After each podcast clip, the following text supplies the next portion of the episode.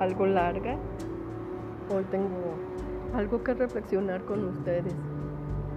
¿Alguna vez se han preguntado lo que significa el temor del que habla la Sagrada Escritura? Porque muchas personas relacionan el temor con el tener miedo. Sin embargo, según lo que dice un texto en la Biblia de Revelación o Apocalipsis 14, 6, escuchen ustedes cómo dice ahí. Apocalipsis 14, 6. Dice, vi a otro ángel que volaba en medio del cielo y tenía buenas noticias eternas que anunciarles a los que viven en la tierra, a toda nación, tribu y lengua y pueblo. Y decía, teman a Dios y denle gloria, porque ha llegado la hora de su juicio. Así que adoren al que hizo el cielo, la tierra, el mar y los manantiales pero ¿qué es ese temor? Según un glosario, ese temor representa el temer hacer algo que caiga en el desagrado de Dios. Y ese temor está motivado por el amor a Dios, la fe en Él, así como en un sentimiento que hace que sus siervos quieran adorarlo y obedecerle. Así que una buena motivo de reflexión, ¿no les parece? Una buena tarde.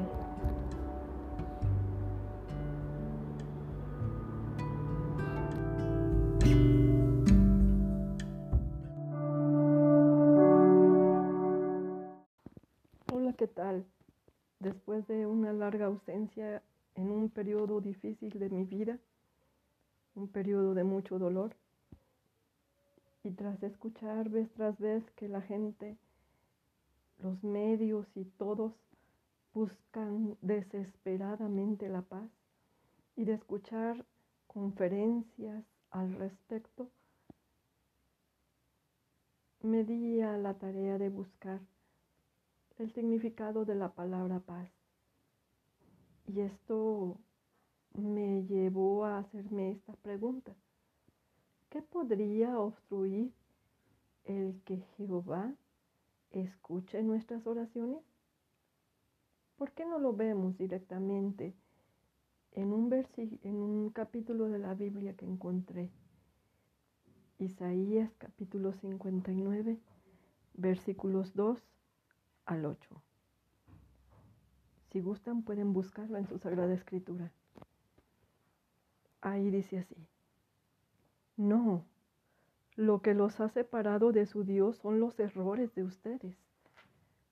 Sus pecados han hecho que Él oculte su rostro de ustedes y se niegue a oírlos, porque sus manos están manchadas de sangre y sus dedos de pecado.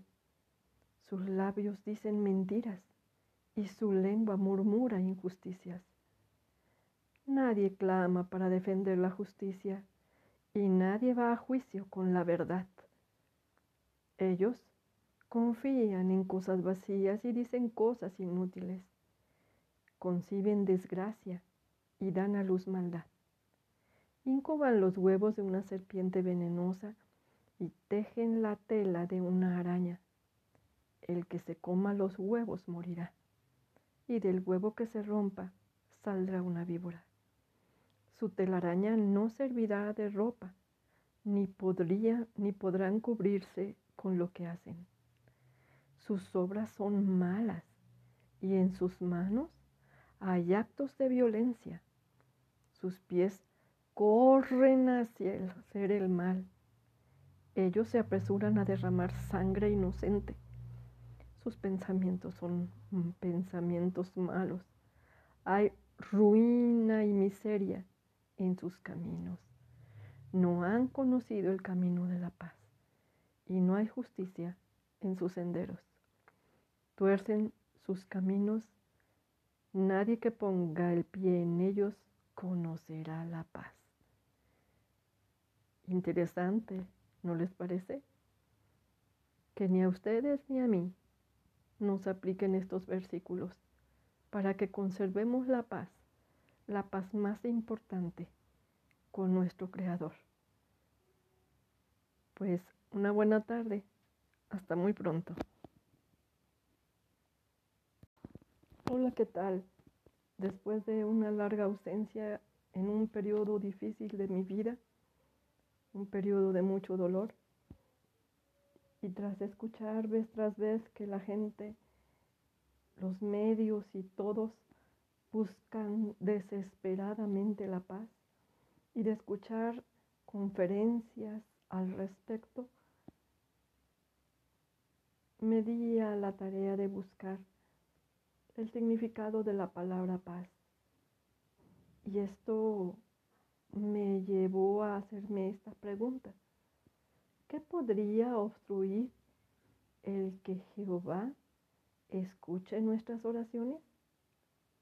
¿Por qué no lo vemos directamente en un, en un capítulo de la Biblia que encontré? Isaías capítulo 59, versículos 2 al 8. Si gustan pueden buscarlo en su Sagrada Escritura. Ahí dice así. No, lo que los ha separado de su Dios son los errores de ustedes. Sus pecados han hecho que Él oculte su rostro de ustedes y se niegue a oírlos, porque sus manos están manchadas de sangre y sus dedos de pecado. Sus labios dicen mentiras y su lengua murmura injusticias. Nadie clama para defender la justicia y nadie va a juicio con la verdad.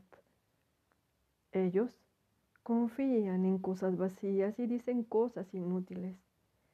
Conciben desgracia y dan a luz maldad incuban los huevos de una serpiente venenosa y tejen la tela de una araña.